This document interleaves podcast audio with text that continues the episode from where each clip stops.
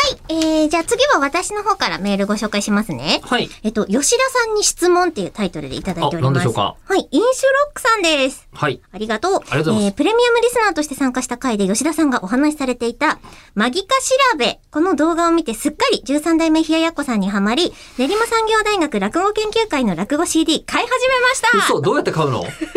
や、か書いてますだっよて。コミケ以外じゃ、私は反布したことない ですよ。本当、えーその中で、はい響け古典落語という演目があっありて、ましたそねれが好きで、作りました完コピをしてみたいちとょっ思とうの待っでてすがよ。俺だってもう覚えてないよ、詳 細。あの、僕が響けユーフォニアムが、えーあの、あれが吹奏楽部じゃなくて、落ち研で行われていたって いう。それだけの、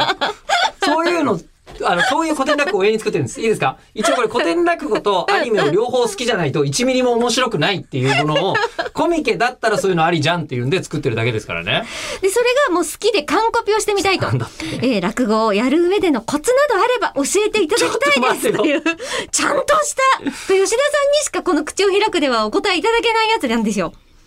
えー13代目冷ややっこ師匠。えーっと、はいい、や、何も真剣に考えないことでしょう ね。何もえー真剣真剣にに考考ええない。当たり前じゃない。よくよく真面目に考え始めた ら、一番初めに作ったのって私はなんだっけ、えっと、片棒巡り合い空ってやつですよ。ね、あの、とりあえず、片棒ってのは、あの、兄弟、三兄弟が出てくるんですよ。ねで、この三兄弟が出てきて、あの三兄弟が、えっと、お父さんがもし死んだらどんな葬式を出すみたいな話をしているっていう古典落語なんだけど、それを見た時に三兄弟、うん、これがギリン、キシリア、ドズルだったらどうかなっていうのを考え て、えー作って、で、あの、いや、ドズル、エレイ、おめえは、みたいな、そういうのを作ったんですけど、えーこれね、あのね、真面目に考え始めたら、こんなんね、途中で嫌になるに決まってるんですよ。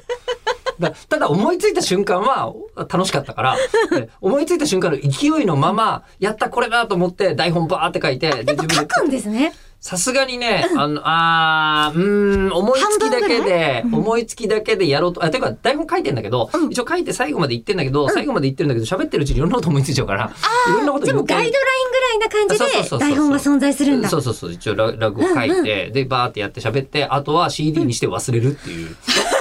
供養してるん苦だ、労そしてるこで。えーでもいや、でもそれを蘇らせたいと。本当 はい。ね完コピしたい。だって、この形ってもう弟子じゃないですか。しいやもう好きにやっていいよっ ていう師匠かららは好きにやっていいよ。落語ってあのやってる人が楽しくないのが一番良くないんで、そうなんですなるほどね落語はやってる人が苦しんでたりとか、これで人を感動させようとか思ってると良くないので、あでも完コピしたい好きって思って、ええやった楽しいっていう気持ちのままそう、落語は好きな話しかできないんです、うんよくわかんないけどお私がなんかもういかにこう正義が素晴らしいかみたいな話をし始めるとちょっとずれちゃうんで なるほどえあのいかにバカバカしいものバカバカしいものが好きっていう気持ちでやってください、はい、じゃあそれを忘れることなくお願いしいやマます。ジで内容思い出せないそれ